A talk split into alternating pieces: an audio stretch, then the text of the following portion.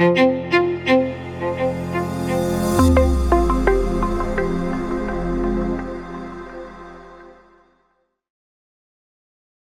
Chamäleon, ein faszinierendes Tier, über das sogar die Bibel spricht. In 3. Mose 11 wird das Volk Israel unterwiesen über Tiere, die rein oder unrein sind. Und da heißt es, und diese sollen unter euch, sollen euch unrein sein unter dem Gewimmel, das auf der Erde wimmelt.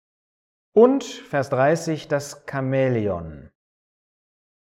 Das Chamäleon, wie wird das evolutionstheoretisch eingeordnet?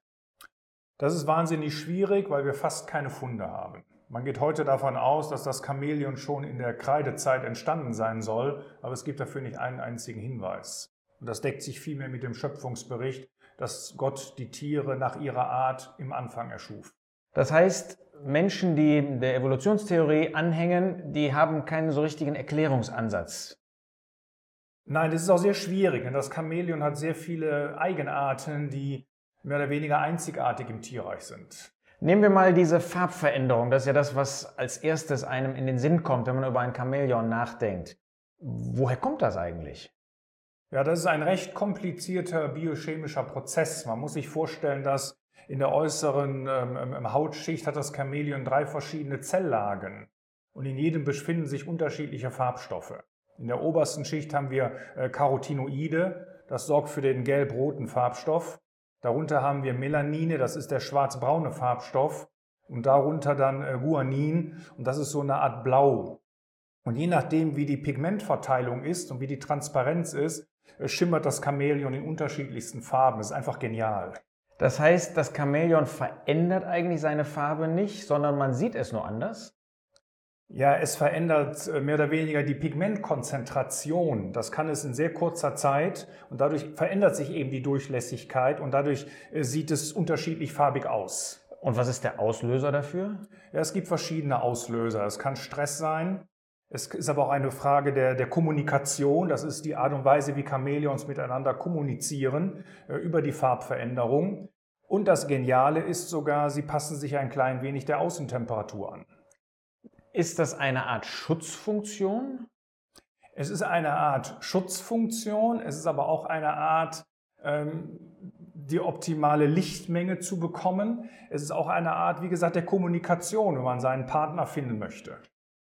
Würde man sagen, dass wenn es diese Veränderung nicht gäbe, das Tier viel stärker verfolgt würde, gefressen würde von anderen? Ja, ich weiß nicht, ob es dann überhaupt Chamäleons gäbe, denn das ist eines ihrer äh, besonderen Kennzeichen, diese, diese Farbvielfalt. Ähm, kann man sagen, Gott hat diese Farbvielfalt in dieses Tier gelegt, um selber Freude daran zu haben? Oder was ist das Ziel davon?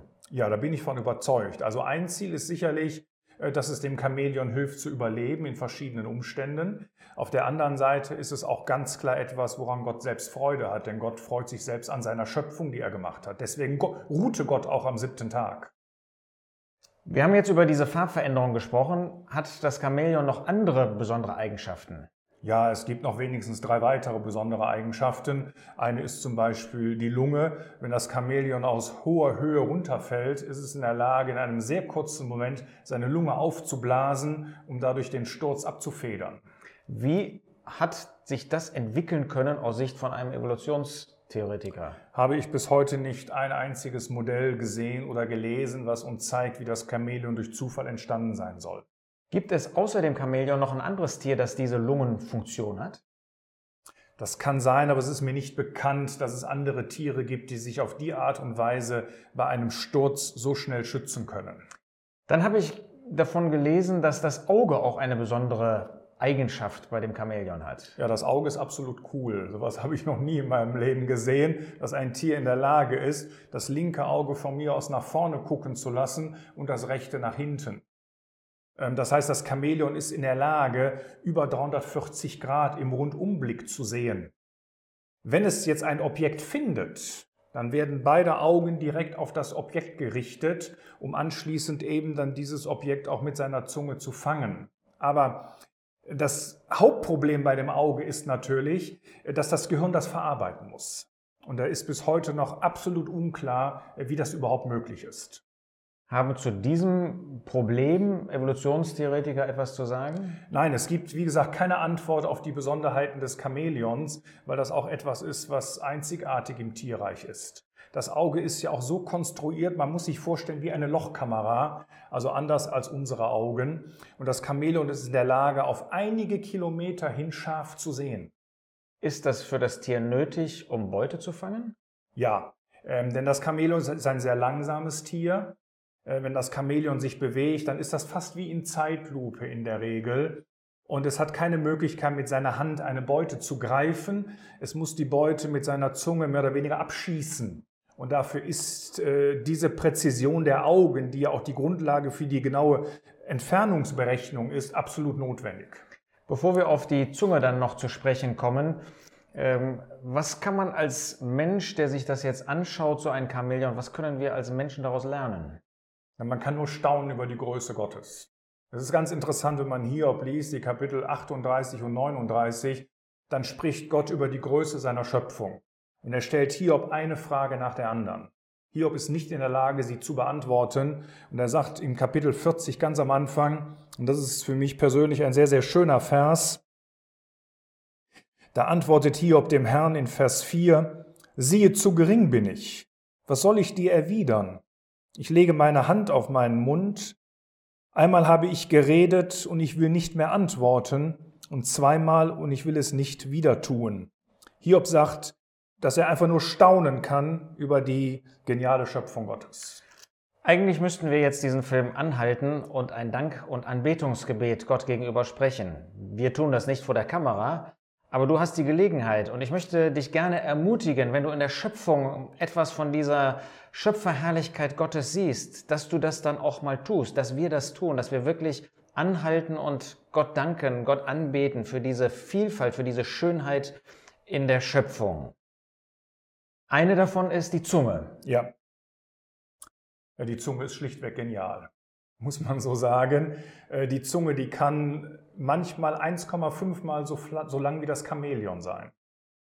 Da stellt man sich die Frage, wo steckt man so eine Zunge hin? Sie, sie ist im, im, im, im Rachenraum ähm, mehr oder weniger aufgerollt wie so eine Spirale. Und es passieren jetzt fünf Schritte, wenn das Chamäleon eine Beute erjagt.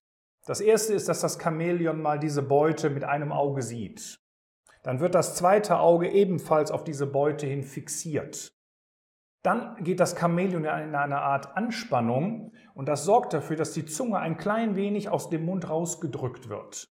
Es wird jetzt eine Spannung aufgebaut und dann schießt die Zunge ungefähr in einer Zehntelsekunde auf das Beutetier zu. Das große Problem ist jetzt natürlich, dass bei diesem Stoß das Beutetier wegfliegen müsste.